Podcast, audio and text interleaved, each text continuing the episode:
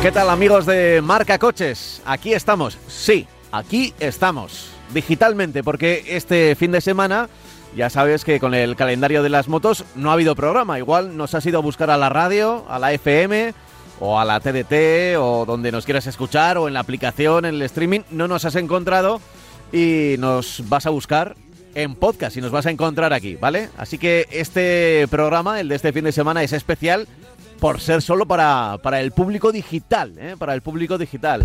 Así que, bueno, el programa tampoco va, va a cambiar mucho más. Simplemente decirte que aquí te habla un fin de semana más Pablo Juan Arena, o cuando quieras escuchar este audio a través del podcast, y que estoy acompañado, como siempre, por Francis Fernández. Hola, Francis, muy buenas.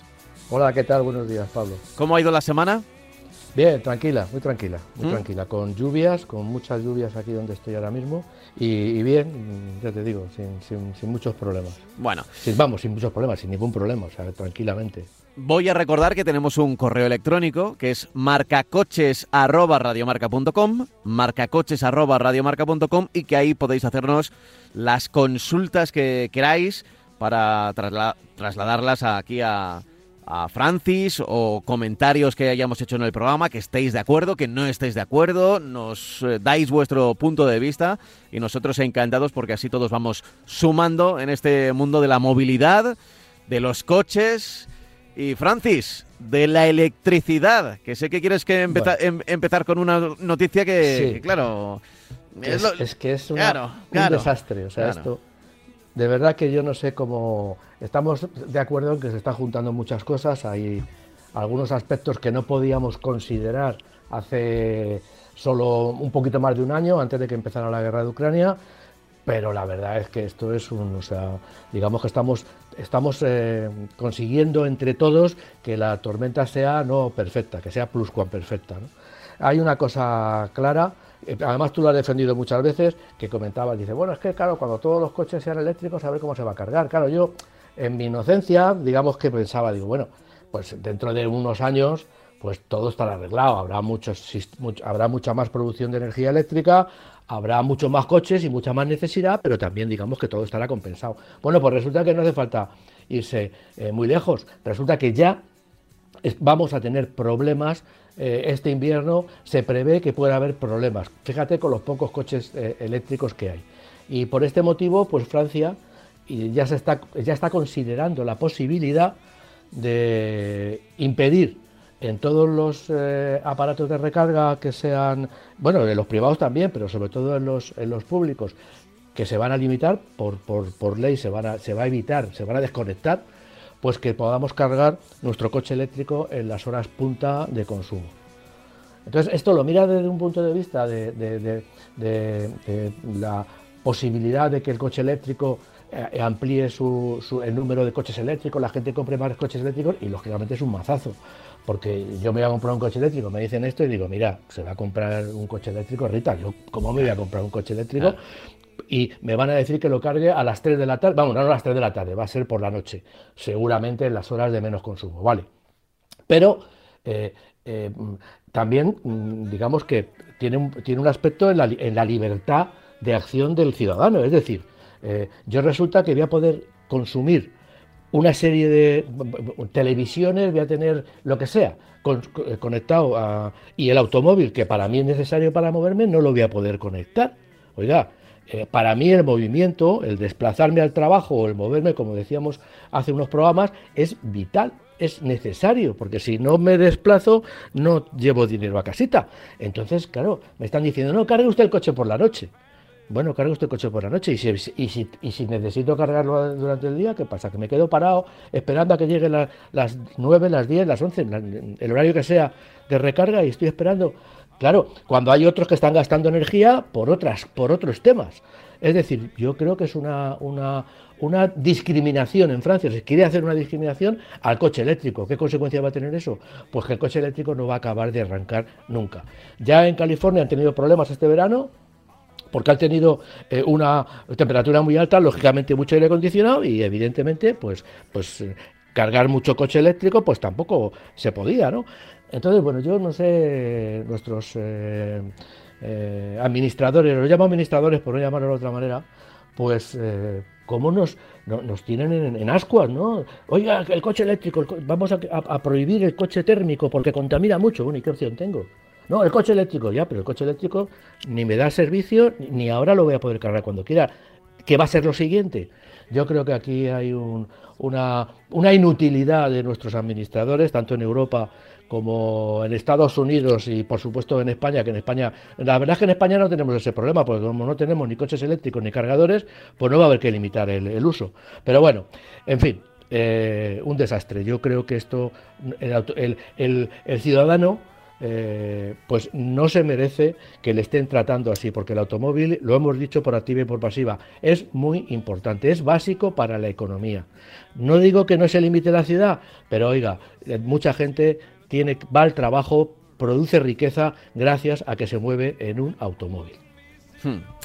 Eh, lo hemos dicho muchas veces, muchas veces. Sea carbón, gasolina, electricidad, es energía.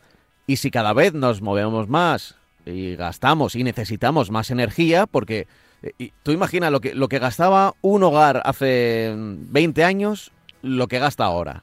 ¿Cuántos eh, televisores había? Eh, ¿Cuántos electrodomésticos había en una casa? Eh, mm, electrodomésticos de los que gastan mucho, ¿no? Pues el horno o el frigorífico que está siempre encendido. Cada vez son más grandes, cada vez son, mm, cada vez consumen más. Y eso que a, la vez que ha aumentado el consumo, también es verdad que ha aumentado las formas de consumir menos. Es decir, que, que igual en los años 80 era exagerado, ¿no? Pasó también con los coches, ¿no? como parecía que había, mm, sobre todo, por ejemplo, en Estados Unidos, como había gasolina para todos, pues daba igual que consumieran 20 litros cada 100 kilómetros. Daba igual, ¿no? Daba igual porque había para todos. Bueno, luego ya poco a poco se ha ido bajando esos consumos, pero aún así eh, eh, vivimos en un mundo que si no cambia, o si no cambiamos el chip, eh, fíjate, esta, esta, expresión del chip también parece que gasta energía. Eh, si, no cambiamos de alguna manera, eh, vamos a seguir consumiendo más energía. Y cuando decimos energía es recursos. Quiero decir, cada vez que pones una, una lavadora, cada vez que hay un televisor, cada vez que, quieres tener aire acondicionado o, calefacción, da igual que sea por gas, que sea de carbón, que sea de, de, de diésel, es energía. Entonces, si, si queremos eh, quitar los, combustibles eh, como pues eh, fósiles, fósiles mm, que, no haya dependencia de ellos y queremos ir que todo vaya por electricidad, vale, está muy bien, pero estate seguro antes de dar el paso de que tienes la, electricidad y la energía suficiente preparadas, preparada. Y claro, el recambio preparado. El, el, discurso de hay que cerrar centrales nucleares o hay que crear más energía limpia está muy bien, pero con, los molinos y los parques eólicos que tenemos instalados en España, pues, pues sirve para que, descienda el precio de la electricidad y lo estamos comprobando, pero no sirve para mm, tener un millón de coches eh, moviéndose todos los días. Eso es. Ni un millón ni quinientos mil, claro. Tú, tú, lo has dicho. O sea, tenemos que tener un recambio y el recambio lo tenemos que tener preparado. O sea, es como si yo tengo un coche con una rueda pinchada y tengo la rueda de repuesto también desinflada. Pues oiga, mire, estoy haciendo un pan como unas tortas. Tengo que tener la rueda, eh, lo principal es, llevo la rueda de repuesto preparada para que cuando la tenga, si, si la tengo que cambiar, pues la tengo preparada. Aquí no, aquí vamos sin rueda de repuesto, sin kit antipinchazos y nos movemos tan, tan locamente. Y luego decimos, anda, no hay energía eléctrica para los para, para todo, pues vamos a prohibir que los coches eléctricos se, se recarguen. ¿Y cómo? Pues cojo los, los, todos los cargadores en la vía pública, digo de 9 de la mañana a 9 de la noche o a 10 de la noche no van a funcionar y lo limito por ley o porque me da la gana y ya está. Y la gente que quiera cargar, pues tiene que ir por la noche. Con lo cual, estamos también limitando el tiempo de, acceso a esos cargadores y puede, como pasa con los Tesla, que luego cada vez que hay un problema hay unas colas para cargar los Tesla enormes, ¿no? Sí. Me parece que vamos para atrás. no, no, no estamos preparados para la utopía. que queremos ir demasiado rápido y, lo que también comentamos aquí muchas veces, que el, el, 80 o el 90% del parque de coches de nuestro país y de, y de todos los países, no nos engañemos tampoco, en todos los países, duermen en la calle. Además. ¿Qué vamos a hacer con, esos coches si de repente son todos eléctricos? O sea, ¿cómo se recarga? De, casa, si podemos. Claro, eh, tirando el enchufe por, por la ventana, ¿no? sí. ¿no? Y quedaría todo lleno de cables. O, oye, que, igual luego dentro de unos años hay un invento o lo que sea y sirve o, llega antes de tiempo el, eh, los coches de hidrógeno, eh, que, facilitarían mucho el asunto, porque, bueno, lo facilitarían de alguna manera, y hay un invento, y, pero ahora mismo, tal como están las cosas, lo de, lo de que se ponen fechas de, mira, a partir de 2030 ya no se venden más coches de combustión. Bueno, eso significa que en 2040... Eso significa que en 2040 los últimos coches de combustión, que tendrían 10 años ya, eh, ya dejarán de, funcionar, más o menos, a los 10 años. Bueno, sí, hay mucha gente que los, que los alarga, pero, pero no tantos, ¿no? Buena medida ya. Claro, eh, en 2040, que está a 18 años vista, vamos a tener eh, la electricidad disponible para ese 90% del parque de coches que duerme en la calle.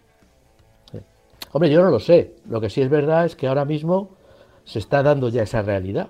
O sea, ahora mismo ya, eh, cuando Inglaterra y el Reino Unido y, y, Francia se están planteando que en este invierno, como no hay mucha energía y como va a haber que ya digo que se juntan muchas cosas, que no es un problema puntual, pero como se juntan muchas cosas, que se han juntado, que al final dices, podría ser, bueno, pues ha sido.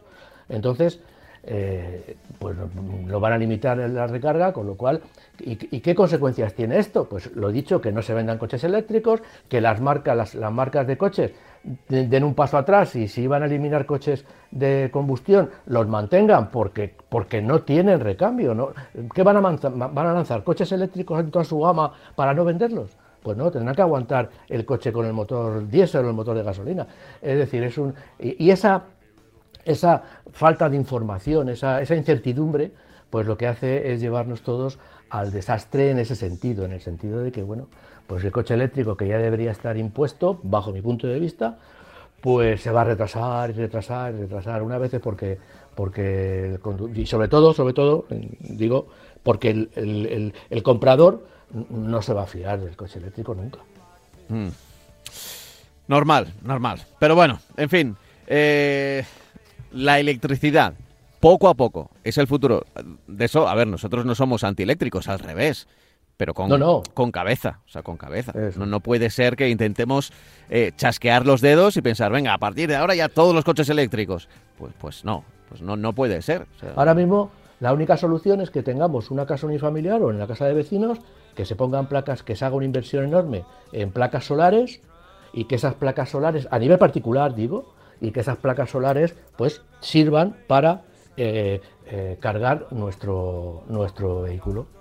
O que pongamos, por ejemplo, ya exagerando y yéndome al absurdo, pero que podría pasar, que compremos un generador de corriente en nuestra casa que se alimenta con gasoil y que lo pongamos en marcha durante el día para poder cargar el coche eléctrico. O sea, un absurdo de estos que de, libro, vamos.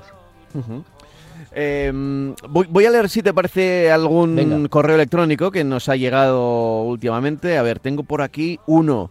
Eh, dice, buenos días amigos, soy un oyente habitual del programa desde hace años y he observado que últimamente no escucho ningún comentario sobre problemas con averías de coches en garantía nuevos o de segunda mano. Y yo particularmente tengo problemas con un coche de segunda mano en garantía y cuando voy al concesionario me encuentro muchas personas como yo luchando porque resuelvan nuestro problema, pues son coches que están en garantía y nos dan largas y largas, dice, chapuseando y esperando que pase el periodo de garantía. Antes en su programa eh, se comentaba y se ayudaba a la divulgación a solucionar estos problemas. Ahora me extraña que habiendo tantas reclamaciones ninguna salga en su programa. No sé si serán apreciaciones mías o política del programa. Gracias por escucharme. Espero una respuesta. Bueno, pues eh, yo sinceramente no había notado una, una, bajada de al revés. Yo creo que ha habido últimamente, en los últimos programas, ha habido alguna denuncia. Recuerdo de algún concesionario de Peugeot en el País Vasco, por ejemplo Creo que era Peugeot, sí, creo que era Peugeot. Eh, y, bueno, y, de otras marcas también, ¿eh? De hecho, también, de hecho suele ser muy habitual, porque claro, cuando está fuera de garantía, eh, pues también lo que poca protesta puede haber, ¿no? También lo que sucede es que, que nos lleguen, nos lleguen eh, correos de nuestros oyentes que, denuncien eso. O sea, yo, la verdad es que a, mí no me llega, a yo los medios de comunicación no tengo idea de, de que surjan tantísimos problemas. Y luego hay otros medios de comunicación de los que tampoco me fío O sea que entonces, pues tiene que ser, digamos, el oyente el que nos mande un correo y nos diga eso y nosotros pues lo sacamos a, colación. En este caso, bueno, pues, pues eh, ya digo, eh, las garantías son tienen mucha, primero tienen mucha letra pequeña, segundo, como tenemos un, problema, yo digo que es un problema, que se están vendiendo muchos coches usados en nuestro país, si el coche nuevo son 600.000, 700.000 unidades, 800.000 unidades, el coche usado está con prácticamente doble estas cifras, los coches usados ya lo vemos que dejamos el coche en la calle y nos dejan siempre un papelito, compro coches usados, ¿no? Se está vendiendo mucho coche usado, evidentemente la empresa que, te, que vende un coche usado eh, no es lo mismo que la que vende un coche nuevo, es decir, eh, un coche nuevo que, que, dan problemas, pero tampoco dan tantos problemas, porque son coches que, vamos, en teoría están perfectos, todo funciona bien, todo es nuevo, todo tiene un ajuste perfecto, y bueno, algunos que dan problemas, sí, hay bastantes que dan problemas, pero no es lo mismo que los coches usados, que claro, cada uno es de su padre y de su madre, eh, han, sido usados ahí, hay cosas que se ven y otras que no se ven por, por mucho mantenimiento que hagas, y entonces, ¿qué sucede? Pues que estas empresas, que no son grandes concesionarios muchas veces, que son empresas particulares que lo que hacen es vender única y exclusivamente coches usados, venden mucho, pero tienen que responder también a muchas más averías que con los coches nuevos, porque lógicamente, lo dicho, por un desgaste, por lo que sea, pues hay averías que surgen y que no son eh, eh, digamos, previsibles. No se puede prever, oiga, es que este coche, no, no, se puede ver, el coche está perfecto y dentro de dos días pues se nos, ha, nos empieza a sonar un rodamiento o, se rompe una correa o yo qué sé, todas las averías que pueden surgir en un motor, en un coche en general, que no son, ya digo, eh, que no se pueden ver así con una inspección, porque no se ponen a abrir, abrir la caja de cambio, ni abrir el motor, ni ver cómo está el embrague y tal. Bueno, pues como tienen más eh, volumen de averías, tienen que hacerse cargo de más, de un volumen mucho más grande de garantías. Bueno, pues ya sabemos lo que son. Eh, pasa con los coches nuevos también, con los grandes concesionarios que, te dan largas y largas, y en esto el, oyente tiene mucha razón. Y pues en el caso de los, de los eh, compradores de coches usados en, determinados, en determinadas empresas que no son concesionarios, pues, pues claro, lógicamente bueno, pues también te van a dar largas para que se te pase la garantía. En este sentido, pues yo creo que lo que hay que hacer es ser más o menos eh, estricto, eh, no dejar que nos den largas y enseguida denunciar. Eh, si, dejamos que pase el tiempo y bueno, vente dentro de 15 días que te doy, al final no me solucionan el problema y me han hecho perder el tiempo. Lo primero es, mire, tengo una avería, me la solucionan, sí, sí, tráigalo usted que se lo solucionamos. Cuando vemos que no la solucionan directamente, irnos a una asociación de consumidores o poner una denuncia directamente directamente y así cuando tengan un montón de denuncias ya veremos a ver lo que pasa, porque es la única manera, la única manera es ir con el, como digo yo, en, tono, en, sentido figurado, ir con el palo de la justicia y decir, oiga, mire usted, usted no me está atendiendo, usted, yo le he comprado un coche, se lo he pagado perfectamente, usted me tiene que solucionar este problema que me ha salido en garantía, porque la garantía, ver la letra pequeña también de la garantía, pero si la garantía lo cubre, pues usted me lo tiene que cambiar. Y si no me lo cambia, me voy a una asociación de consumidores primero y luego a un juzgado por una denuncia. Y cuando tengan un montón de denuncias estas empresas, pues o bien cierran o bien tendrán que hacer, hacerse cargo de esto, ¿no? Cierran con sus responsabilidades, claro. Yo creo que es la única manera. Sí, sin duda, eh, sin duda. A nuestro oyente, bueno, pues que sepa que, a ver, eh, damos salida a los correos que nos van llegando, eh, no a todos porque es, porque es imposible, pero que tiene eh, mi palabra de que no hay ningún filtro y, menos de dejar fuera eh, quejas en periodo de garantía, ni mucho menos. Al revés, de hecho suelen ser temas bastante más interesantes que, que, otros, bastante más llamativos también para, para los oyentes. Eh, mira, por ejemplo, dice Manuel, que también nos llegaba esta semana este correo electrónico. Buenos días amigos, soy Manolo, os escribo desde Fuenlabrada, donde os escucho siempre que puedo desde hace muchos años.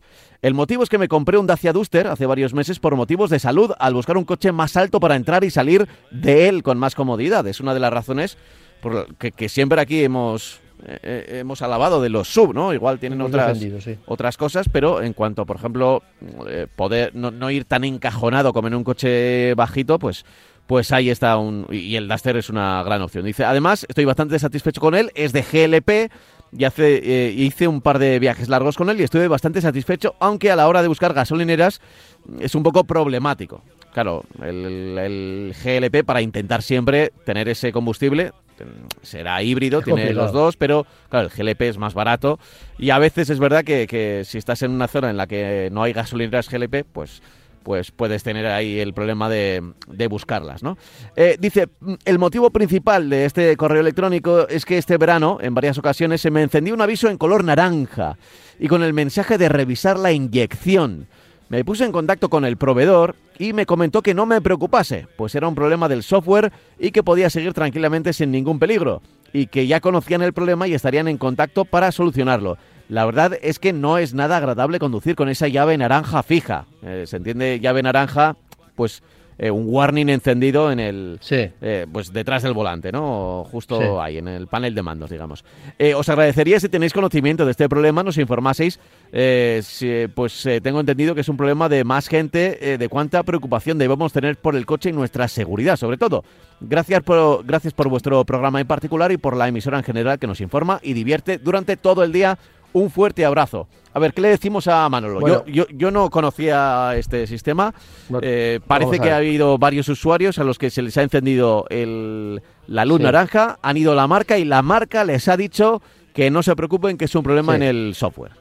Yo lo que sé es que, por ejemplo, todo el tema de válvulas, todo el tema de también de inyectores con GLP, eh, sufren menos que con la gasolina, es decir, hay menos depósitos y, se limpian mucho, o sea, se mantienen mucho más tiempo limpios e incluso se autolimpian algunas cosas, por ejemplo, como los, las válvulas, ¿no?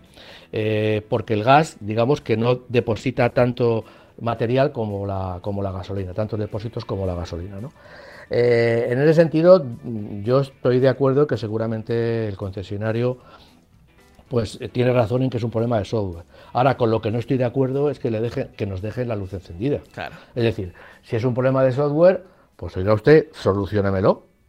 Es que es lo mismo que lo que decíamos antes con la garantía. Oiga, yo traigo el coche y, tiene una luz encendida. No, no se preocupe, usted puede circular sin problemas. Bueno, puedo circular sin problemas, pero es como si le digo, no es que se me ha estropeado la ventanilla. Y no, no, no se preocupe usted, no la baje, pero puede circular sin problemas. Sí, sí, ya lo sé. Pero ¿por qué tengo yo que circular con una, en garantía con una, con una ventanilla que no funciona? Es que son cosas que, que, que, son. Usted tiene que, tiene que implementar las medidas cuando yo llevo el coche al taller y, tiene el, el, este encendido, la llavecita encendida, como que hay una avería, pues decirme, no se preocupe usted porque ya lo hemos comprobado y los, y los inyectores están bien. Vale, perfecto. Y y ahora le vamos a pagar, mediante el software, le vamos a pagar la lucecita. No, no, oiga, es que eh, circulo usted con la luz. Bueno, circulo por la luz o no.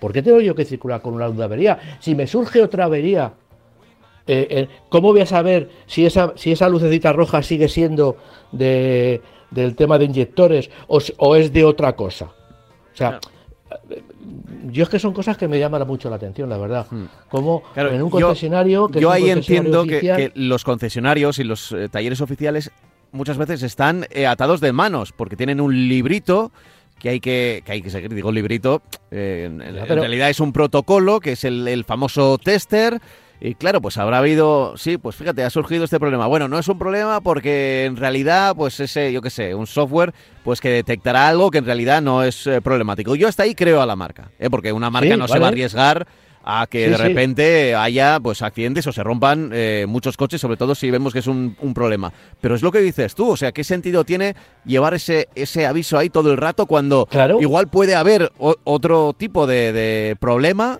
y, claro. ya, ya como está la luz encendida, igual no le haces caso, ¿no? Claro, es que, o sea, yo no, no, no, me fío ya del, testigo. Porque lo peor que puede pasar es que hay un testigo que no te funciona. Porque claro, entonces ya el testigo no funciona, ¿vale? Se enciende cuando quiere, ¿vale? De acuerdo. Y cuando tenga un problema también se encenderá. Con lo cual, bueno, pues yo tengo un problema de presión de aceite y no le hago caso a la presión de aceite porque me han dicho que es el testigo. Y cuando tenga un problema de presión de aceite, pues el motor se me funde y, y ¿qué hago? Ah, bueno, es que el testigo, bueno, es que el testigo, es que yo no tengo que llevar un testigo. Una, una, un aviso tiene que funcionar, digamos, para, para que yo me fíe de él. Porque si, si nada, esto no le hagas caso, ¿cómo que no le haga caso? Pero oiga, que puedo tener una avería gorda y, y como el testigo no funciona, pues venga ya, oiga, venga, hombre, por favor. O sea, es que, es que son, son explicaciones y lo que tú decías, pues tienes razón, que quizás los concesionarios están atrás de manos, pero Dacia y Renault no va a estar atada de mano, sino que tendrá que decir, oiga, mire usted, eh, el concesionario le manda la noticia a la marca, que se la mandan, porque la marca tiene toda la información de todas las averías de sus coches. Y cuando ve unos cuantos, diga, bueno, esto hay que solucionarlo. A estos señores hay que pagarles la lucecita. ¿Cómo? Pues con el software, yo qué sé, ellos son los que han creado el software, pues ellos también tendrán que solucionarlo. Es que son, son cosas que yo en estos momentos no, no, no me explico. Y además muchas veces lo digo, si es que una marca ahora mismo los coches, bueno, pues son mejores y peores, están mejor acabados y peor, son más caros o más baratos, pero la verdad es que no hay una incidencia, en coche nuevo no hay una incidencia enorme de, averías. Por mucho que salgan, que hace mucho ruido las, las, las, campañas y los problemas, pero, pero en realidad no hay muchas averías. Pero es que lo que tenéis que hacer es tener al, al, cliente satisfecho. Si yo me compro un Dacia Duster y se me enciende la luz y me está historiando así, pues voy a decir, bueno, este coche, ¿qué pasa? Que Dacia tiene un problema con las lucecitas, con el software, y pues a lo mejor la próxima vez me voy a otra marca. Y claro, eh, con lo que me ha costado a mí como marca fidelizar o traer a una persona a mi concesionario o a mi marca y, venderle un coche, pues como para que se me vaya la competencia dentro de dos días, pues, cuando cambie el coche. Yo de verdad que no, no, no lo entiendo, o sea, son palabras, claro, el, el servicio postventa es muy caro, y las marcas, pues ahora con el problema que tienen de ventas y ingresos, pues lógicamente de donde pueden quitar es de ahí. Ahora vamos a hablar de una noticia que a mí me ha puesto un poco los pelos de punta y, bueno, y que es lógica además, si lo piensas es lógica, pero bueno, pero que, y que tiene que ver también con concesionarios, ¿no? Mm, eh, si, quieres, eh, pasamos ya, eh, pues pasamos ya a ella directamente. La hemos hablado hace tiempo que bueno, que primero, primero Stellantis, PSA, Peugeot, Citroën y DS compraron, compraron Opel. Eh, Opel, bueno, pues era una marca de General Motors, eh, muy implantada en Europa y en, Reino Unido como, como Vauxhall. Cronológicamente yo creo que se compró Opel antes de la creación de Stellantis, ¿no? sí, sí, claro, claro, claro, eh, sí, sí. Quien compró Opel y luego Stellantis ya pues ya Y luego pues empezaron a, a eh, digamos que hablar con, con, FCA. Al principio, antes, hablando un poco de la historia, eh, Renault dijo que iba a comprar FCA, que era Fiat, Citroën, perdón, Fiat, Chrysler y Jeep, o sea, Fiat, Lancia, Alfa Romeo, todas las marcas que, tiene, que tenía Fiat, del grupo Fiat, eh, que compró también en, en, Estados Unidos, compró Chrysler, Jeep y tal. bueno, compraron primero esas. Y eh, pues al final lo que ha pasado es que eh, Renault quería comprar este grupo industrial que era también muy importante, eh, el, gobierno francés que tiene buena parte de, las acciones de, Fiat dijo que de Fiat de Renault perdón dijo que no que no se podía comprar porque entonces iba a perder ella iba a perder poder el gobierno francés iba a perder poder dentro de la marca y entonces, bueno, pues esa, esa, situación se, se, vino abajo. Pero llegó eh, el grupo PSA, eh, después de haber comprado Opel, efectivamente, y compró, eh, y compró FCA. ¿Qué es lo que ha pasado? Pues que tenemos un grupo, el segundo grupo europeo, tenemos un grupo que tiene marcas en Dodge, Chrysler, Jeep, tiene Fiat, tiene Alfa Romeo, tiene Lancia, eh, en fin, tiene un montón de, y lógicamente todas las marcas de, PSA, incluidas todas las, marcas comerciales. Bueno, es un emporio enorme. La segunda, el segundo, bajo mi punto de vista, vamos, eh, en ventas y tal, es el segundo grupo del mundo. ¿no? Y resulta que, claro, ¿qué, ¿qué, es lo que pasa ahí? Pues que cuando te pones a, a estudiar cómo organizar la red, la red de concesionarios, pues te das cuenta que te sobran. Porque claro, antes había un concesionario de Fiat, Alfa Romeo y tal, había otro de Peugeot, había otro de Citroën, que podían estar juntos o no, y luego también había un concesionario de Opel y estaban independientes, cada uno tenía su chiringuito y, tú ibas ahí a, donde se juntan todos además, que generalmente es una, zona industrial de las ciudades, se juntan todos, y ibas allí y entrabas en el concesionario de Opel o en el concesionario de Fiat o en el de Jeep. ¿Y ahora qué ha pasado? Pues ahora se dan cuenta que le sobra el 39% de la red, que va a cerrar en mayo. Eh, hace dos años ya la marca, el grupo PSA ya les dijo a sus concesionarios que, en dos años eh, iban a tener que renegociar todas, las, ya sabían ellos lo que, iban, lo que iba a pasar, que iban a tener que renegociar todas las concesiones. El concesionario no deja de ser una franquicia de la marca. Entonces, yo pongo un concesionario, pero es una franquicia. Entonces, bueno, pues eh, ya están diciendo que lógicamente que sobra un 39% de, de la red. Y sobra un 30% de la red, porque claro, eh, tenemos un, un, concesionario grande y ese será de todas las marcas. Ahí vamos a entrar y va a ser como un centro comercial, vamos a poder comprar desde un Fiat 500 hasta un Jeep Grand Cherokee por ejemplo, o no, que es lo que se trata. Entonces, claro, pues sobran muchos concesionarios. Y lo peor de todo, como siempre, como siempre yo digo, no es que cierren concesionarios, que son generalmente de gente que tiene mucha pasta y, gente que tiene más concesionarios de otras marcas, que no tienen nada que ver con Estelantis, es que al final se está hablando de que se pueden perder 12.000 empleos, que son unos cuantos en un país con los problemas que tiene laborales como tiene España. ¿no? Bueno, pues es una cosa que ya, que cuando hay una, una reunificación de marcas, pues ya se sabe que al final eh, los concesionarios son los que sufren y los concesionarios sobran mucho concesionarios. Mm. Eh, es una mala noticia. Es una, este, muy mala, eh, mira, lo íbamos a comentar también porque dentro de Stellantis ha habido un cambio importante. Una de las marcas importantes de, de Stellantis, que es Citroën, ha cambiado de cara por decirlo de alguna manera, porque, eh, porque tiene, tiene un nuevo logo. Aunque, es el, aunque es el de siempre, es una renovación. Sí, bueno, es, el, es, el, primero de todos, ¿no? Mm, no, vamos, a ver.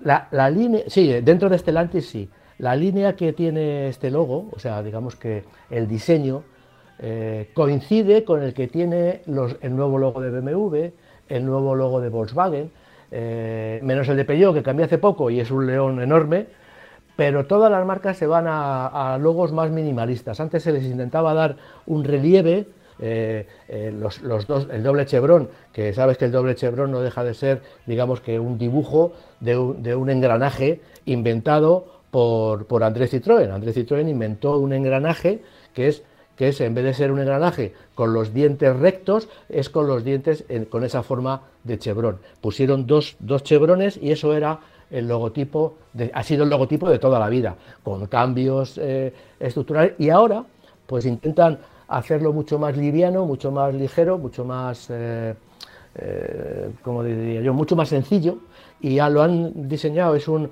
un círculo como el de Volkswagen, un círculo así parecido al de Volkswagen, y que dentro los dos chevrones son como dos, dos, líneas, dos ángulos, eh, con el mismo estilo que tenía antes, pero son dos rayitas, dos líneas rojas que, imitan a lo que es una, el chevron, ¿no? de una forma muy sencilla y muy...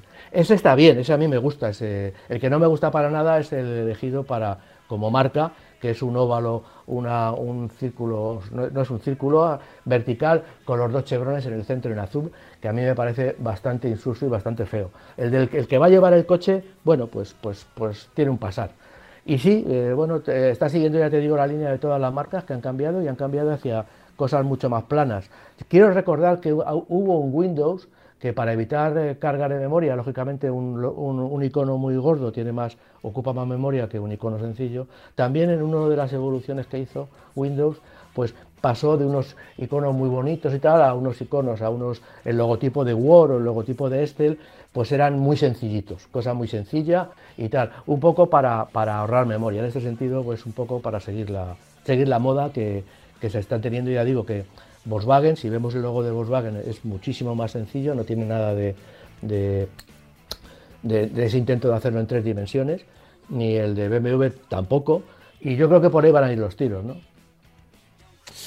Em, también es verdad que desde, desde que se creó Stellantis yo entiendo que, que, hay una figura. Eh, esto es muy fuerte, ¿no? Porque cuando piensas, yo qué sé, en el director general o el CEO de una marca, no piensas que por encima puede haber alguien, ¿no? Y entonces en estas macroempresas, claro, siempre hay eh, un equipo por, encima, ¿no? Igual piensas en, eh, en, el CEO de Chrysler, ¿no? Pues resulta que, claro, está luego el, CEO de Stellantis o el presidente, el presidente de Stellantis. es Carlos Tavares, que es un brillante portugués, un brillante ingeniero portugués, y que eh, ya estaba en Nissan, ya estuvo de, de CEO hmm. de Nissan y pasó a PSA. Y desde que ha llegado él, la verdad es que la marca ha tenido una gran revolución en todos los sentidos, coincidió con el sentido con el que esté eléctrico, con, el paso a tecnologías eléctricas que las están desarrollando y muy bien, y también ha llegado a, él, pues lógicamente, yo, hay personas que son un poco más visionarias que, otras, eh, le pasaba también al CEO de, FCA que se, que se murió. Eh, bueno, pues son gente que tiene una visión de, futuro eh, clara y acierta además. Y en este sentido, Carlos Tavares lo que ha hecho ha sido decir, bueno, pues compró Opel, vio la oportunidad de, quedarse con Opel y compró Opel. Y en cuanto Renault dejó de hablar con FCA, pues ellos llegaron y, se metieron en. Yo no sé si se metieron, sí, se metieron en el accionariado. Yo no sé cuántas, acciones, pero vamos, es mayoría. O sea, Stellantis, digamos, que controla todas las marcas. Y parece que no les está yendo bien, mal, eh, a nivel de ventas y a nivel de, desarrollo industrial. Eh, a los que le va mal a, todos los concesionarios, no solamente en España, claro, porque esto que estamos diciendo yo lo digo por la economía española, porque está perdiendo un montón de trabajadores, pero esto también va a pasar en todos los lados. O sea, en, Francia, pues evidentemente va a pasar lo mismo, en Italia también va a pasar lo mismo, porque lógicamente no es lo mismo tener cinco, cinco concesionarios vendiendo cinco marcas independientes que tener solo un concesionario enorme en las que vendo esas cinco marcas. O sea, eh, además también hay una cosa que quiero recalcar, y ya con esto acabo, que desde el punto de vista eh, comercial vendes coches, pero luego el problema es que el mantenimiento, que es una de las facetas que más dinero da a una marca pues, o, a un concesionario, pues no, no sé, ahora mismo está en declive porque la gente no mantiene los coches. Últimamente hay bastantes, hay, pues bastantes marcas ¿eh? que están cambiando de, imagen. Yo no sé si será por algún motivo especial, pero hace algún año empezó Peugeot, también dentro del grupo Estelantis. Eh, volvió a su volvió a sus orígenes, un poco como con Citroën también, se volvió a lo, a lo clásico, al, al, primero, uno de los primeros logos que tenía. Eh, también ha ocurrido con Kia, aquí al revés, aquí han, hecho un, logo mucho más, mucho más moderno, con, eh, con todo lo que significa, es decir, cambiar el logo no es nada barato siquiera, no solo porque hay que pagar a un, a un diseñador, a lo, no, no es un diseñador, sino una agencia de eh, de diseño que durante uno o dos años, uno o dos años, está estudiando eh, cómo, cómo, puede, cómo, puede mejorar la marca, el, sentido, y, luego además que en muchas ocasiones también tiene... Eh, también tiene su representación en los propios coches, ¿no? Que es lo más importante. Yo recuerdo, fíjate, hablando de Citroën, el Citroën, yo creo que era el Sara, eh, tenía los dos chevrones eh, eh, estaban digamos unidos a las líneas del radiador no sé si te acuerdas por delante ¿no? en la rejilla en la rejilla eh, muchos de ellos muchos Citroën que cuando cambias cuando cambias un logo tiene muchas consecuencias y luego una que es meramente logística que es allá donde haya un logo, en este caso, por ejemplo, de Kia. Tienes que cambiar. Claro, hay que cambiarlo, pero hay, significa que en una marca como Kia, que tendrá miles de concesionarios en todo el mundo, de repente tienes que cambiarlos de, un mes para otro con, todo el gasto que eso significa que son lo que pasa que son eso corre a cargo del concesionario que generalmente claro. por regla general son empresas empresas independientes de las de las marcas ¿no? sí, pero, pero aún así quiero decir que eh, eh, hay una exigencia de, gasto, o sea que no se puede hacer cada, cada año, no puedes cambiar de, logo porque, porque sería una locura. Una de las marcas pioneras precisamente en cambiar el logo fue SEAT, que SEAT tenía el logotipo, tenía dos, dos líneas en el centro de la S que simulaban pues un pistón y ahora lo que han hecho ha sido dejar solamente una línea para, quitarle un poco de peso y quitarle también un poco de, tamaño. ¿no? Bueno, eh, es una, es una, una eh, digamos, una táctica, una, una necesidad de actualizarse, lo mismo que es actualizar las líneas de los coches, pues muchas veces el logo con un coche con, con una línea muy moderna, en el caso de Kia pasaba con una línea muy moderna, pues resulta que le pones el logo de Kia y dices, joder, esto el logo es un logo antiguo y mi coche es muy moderno, con lo cual digamos que bueno, le pongo las letras y ya con eso modernizas el diseño y ya digamos que está un poco compensado el, estilo del coche con el estilo de, los logos que, como tú bien has dicho es muy importante a la hora de, definir desde el punto de vista económico, porque cambia todo, pero también es muy importante a la hora de definir la marca. ¿no? Hmm. Es la firma. ha, habido cambios. Oye, y, una de las noticias que también eh, queríamos comentar, competencia del grupo Stellantis en Francia, en el corazón de, de, PSA, digamos, o de la antigua PSA, es lo de Renault, ¿no? Sí, esta va a ser una, es una buena noticia. Bueno, es una buena noticia con el detalle que, bueno, pues que Renault pues no sé cómo estará su cuenta de resultados, pero creo que no, que no estará mal. Entonces ha, decidido que le va a pagar una, paga extra a los trabajadores de 1.000 euros para, para contrarrestar todo el problema de la inflación. Eh, los coches han subido un 10% prácticamente, o sea, un coche que costaba, eh, imagínate, 28.000 eh, euros, ahora cuesta 30.000 o 31.000, ha subido un montón los, los, coches, todos los coches, o sea, además ese 10% entre, entre un 9% y un 11,5, 12% es lo que están subiendo todos los coches en nuestro país. Ahora ya un coche de menos de 18.000 euros es difícil encontrarlo. ¿no? Entonces, bueno, pues, pues Renault, que parece que no le va mal, en el sentido de que, no, porque venda muchísimos coches, sino porque la rentabilidad de cada, de cada modelo, de cada venta de coche, pues eh, le debe dar uno, un, debe estar en un tanto por ciento eh, interesante, pues ha decidido que les va a pagar, que a mí me parece muy bien, para, para solventar un poco la inflación, pues que, le va a pagar mil, un sobre, le va a dar un sobre, en el mejor sentido de la palabra, mm, de mil euros a a sus empleados, que, pues que también son partícipes del éxito de, la marca a nivel comercial y de la calidad de la marca. Hmm. Eh, bueno, pues nos alegramos también de que haya un poco de sensibilidad, aunque luego sean campañas de marketing o en este caso no parece que tenga demasiada letra pequeña. yo, yo sinceramente no, no, creo que sea una campaña de marketing, sino que bueno que Renault pues no lo hace todos los días evidentemente, pero bueno, pues en algún momento debía llegar, tener a los a los trabajadores contentos. ¿no? Eh, nos alegramos, nos alegramos. Eh, a ver, mm, tengo por aquí también, eh, ya si nos centramos en la recta final del programa, en, los modelos, que querías hablar del Ford Tourneo Connect. Sí, bueno, estamos viviendo un cambio totalmente en el tema del automóvil desde, desde, los cimientos y un cambio importante que está habiendo es el, la desaparición de coches monovolumen. hay gente que no le gusta los sub, que bueno, a mí yo soy uno de ellos, a mí el sub no me, no, me convence mucho, aunque, no me lo, aunque a lo mejor lo tengo que comprar por aquello de subir a un coche alto, ¿no? Pero vamos, de momento no me hace falta. Eh, pero vamos, pero como no hay sub, pues miento, sí hay sub, pero son sub de, de, gran precio, de mucho precio, de, de, mucho dinero. Pues resulta que todos los vehículos industriales que las marcas tienen, pues lo que están haciendo es, digamos que, eh, haciéndolos más premium, no es que les hagan premium, pero les están mejorando un poco la calidad de a bordo, los materiales, la insonorización, para que la gente que tiene necesidad de llevar muchas personas, o pocas personas, pero mucho equipaje, pues en vez de comprarse un monovolumen de los que ya no hay, pues se pueda acceder a un coche. Y el Ford Tourneo Connect ha cambiado bastante el estilo, ha cambiado el estilo de frontal, aunque mantiene la filosofía de que, tiene dos variantes de carrocería, una corta de 4,5 metros y una larga de 4,85 y esta última tiene siete plazas, tiene asientos traseros retráctiles que se pueden levantar y podemos llevar hasta siete plazas. Los vende con los clásicos acabados Active y Titanium y eh, la gama consta de motores de gasolina de, 115, de 114 caballos perdón, y un eficaz y muy eficiente, por cierto, motor diésel de 122 caballos. Hay otro diésel de, hay otro motor de 102 caballos, pequeño, más pequeño, ¿no?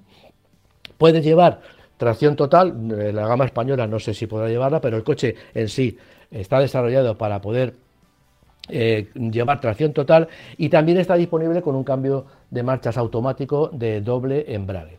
Eh, los precios pues van desde los 30.358 euros del, del diésel de 122 caballos, 31, perdón, 30, desde 30.558 a 31.995 y luego el diésel de 122 caballos cuesta 32.647 euros. Ya digo que es un coche interesante, muy interesante. Eh, yo destaco la versión diésel, es un motor muy eficiente, eh, con una entrega de par muy lineal. Yo me consta porque tengo, tengo experiencia en ese, en ese motor, que me parece un motor muy destacable en cualquier coche que, lo monten. Y el Ford Tourneo pues es, se convierte en un coche muy amplio, muy habitable, muy práctico, muy versátil y con una gran capacidad de salir a carretera. Por lo tanto, la gente que, que haya, esté pensando en comprarse un monovolumen y que no llega por por dinero, porque son todos muy caros y, y más grandes que este coche, pues tiene un coche por 32.647, tiene un motor de diésel de 122 caballos, que a mí me parece un coche, ya digo, súper, súper, súper recomendable. Vale, vale. Bueno, pues eh, no está mal, lo apuntamos por aquí, el Fortuneo. Mira, una pregunta. José Carlos nos mandaba un correo electrónico y nos decía, ¿qué opinión tenéis del Panda Twinner? Sobre todo calidad y longevidad de ese motor. Saludos. Claro, nos hablan mucho de, motores extraños. A veces la gente no, no, se acaba de fiar de los tricilíndricos, pues imagínate del, del Twinner, ¿no? Sí, bueno, eh, a ver, vamos a ver. Eh, tengo una duda importante, tengo una duda importante porque este oyente nos está hablando de, un motor que lo estoy mirando ahora mismo, ¿eh? o sea, por eso estoy mirándolo. Eh, yo no sé si ese motor se sigue comercializando. Eso era un motor bicilíndrico que, a ver, a ver, vamos a ver, lo estoy mirando ahora mismo. era un motor, o es un, voy a verlo, un motor bicilíndrico que Curiosamente funcionaban los, los cilindros en el mismo, en la misma dirección, no subía uno y bajaba el otro, sino que subían los dos en el mismo momento. Lo que pasa que estaban en tiempos diferentes. De, uno estaba en compresión y otro estaba eh, en, en expulsión, bien digo, este lo tengo que pensar. Y, eh, en, y, en, ese sentido luego llevaba un árbol controlotante, lógicamente, para evitar que todas estas vibraciones pues salieran, se, notaran mucho, ¿no? Pero ya digo que, a ver, estoy mirando aquí a ver si, a ver si se vende ahora mismo el, el, el Twinner, porque sabe lo que... No, es que yo creo que ya no está en el mercado, yo creo que ya no está en el mercado porque ahora han sacado el motor 1.0 a ver, un momentito. igual, igual no, no, lo dice en el correo electrónico, igual nuestro, eh, nuestro oyente lo pregunta por, eh, por segunda mano. Por segunda mano. puede ser, puede ser. Ah, pues puede ser, puede ser, puede ser. A ver. No, ahora mismo yo creo que ya no se vende ese motor de, dos cilindros, sino que se vende un motor de un litro con tres cilindros que coincide también con el tema de la, eh, de la hibridación suave que lleva este coche. Bueno, el, el Fiat 500 lleva, perdón, el Panda, a ver, eh, lo estoy hablando en el Fiat 500, pero en el Panda es lo mismo. Bueno, pues yo le podría decir que en, ese, en el caso del, del, Panda, yo lo que sí le digo es que me parece que ese motor ha funcionado bien, no ha tenido que yo sepa ningún tipo de, de problema. Eh, con lo que he dicho yo de que esa característica eh, eh, técnica que, movía, que, con, lo que los cilindros se movían al mismo tiempo y, llevaba un árbol contrarrotante, la verdad es que a nivel de vibraciones pues no se notaba mucho. Y a nivel de longevidad yo no tengo noticias de que ese motor haya dado problemas. También es verdad que son coches sobre los que no se hacen muchos kilómetros, es decir, un coche, ese coche eh, bicilíndrico con una potencia limitada pues lógicamente eran coches más ciudadanos y que no se les hacía muchísimos kilómetros, no, eran, no, no, se prestaban a viajes muy largos, tanto por el tamaño del coche, el Panda, que es un coche limitado, como por las posibilidades del motor. Pero ya digo que yo no tengo ninguna idea y si es para comprar un coche de segunda mano, bueno, pues me remito a lo que ya siempre digo, que cada coche de segunda mano tiene un carnet de identidad y que en este caso, pues a lo mejor son coches de empresa o coches de alquiler que no, tampoco tendrán muchos kilómetros, si es en el caso de un coche usado, y me parece bien, me parece una compra que bueno, que para moverte por ciudad y tal, pues vas a tener un coche con poco consumo, bajo consumo y ágil en ciudad, lógicamente, que se va a aparcar en cualquier lado porque es un coche de 3,65 metros, muy, muy, pequeño, y que gracias a lo del Panda, a la carrocería del Panda, pues tiene una altura libre importante y unas plazas traseras también muy destacables. O sea, es un coche que da mucha, mucho, cur, mucho, ¿cómo iba a decir? Da, mucha satisfacción a aquel que solamente lo quiera por ciudad. No es un coche eh, muy, muy eh, cargado de extras, muy, eh, con muchas opciones, pero bueno, con lo que sale de, fábrica, pues estaba bien, ese coche estaba bien, bien resuelto. Yo no tengo nada en contra de, ese coche ni de ese motor bicilíndrico. Vale, perfecto. Y ya para ir cerrando, ¿algún modelo más que teníamos aquí pues en, el, tintero? voy a voy a hablar de, un Volkswagen, porque bueno, Volkswagen se ha dado mucha prisa en, temas de coches eléctricos y ahora presenta un prototipo, un prototipo que lo saca para que la gente opine, lo van a presentar en el Salón de París, que se va a realizar en una semana, y que, y que la gente, depende de la aceptación que tenga con la gente, no sé cómo lo miden esto, pero bueno, pues lo fabricarán o no. Se trata de, de bajo la plataforma de un ID4, que es un sub eléctrico 100%, pues se le, se le pone el título de ID Extreme y con esto ya sabemos que es un 4x4 eléctrico puro, pero con mucha más capacidad de eh, hacer todo terreno. Es decir, faltaba este coche en la gama de, Volkswagen, un todoterreno, no un sub, un todoterreno. Y entonces, bueno, pues lo ha sacado, lo, lo, anuncia Volkswagen para ver que, si a la gente le gusta. La verdad es que el coche estéticamente está bien, tiene una, una barra, como dicen eh, por ahí, se decía por ahí, un mataburros.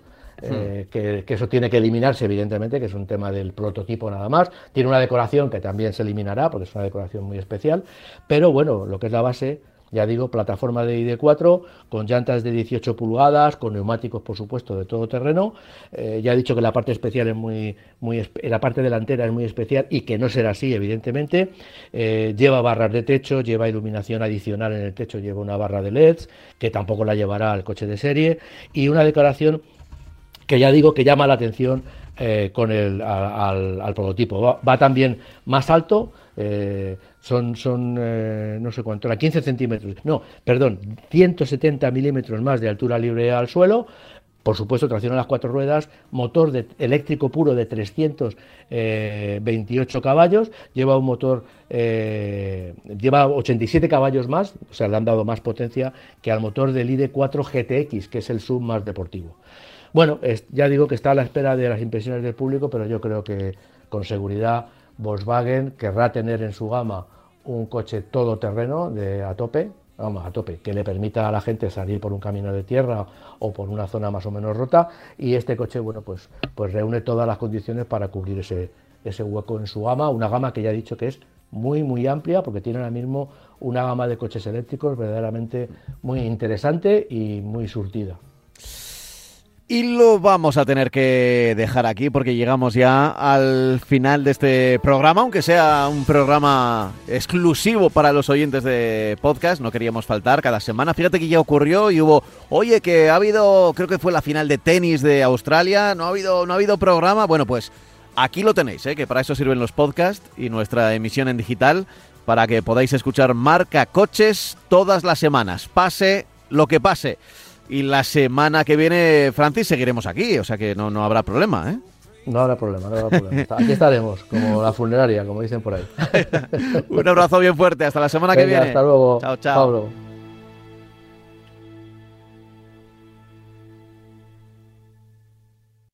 Radio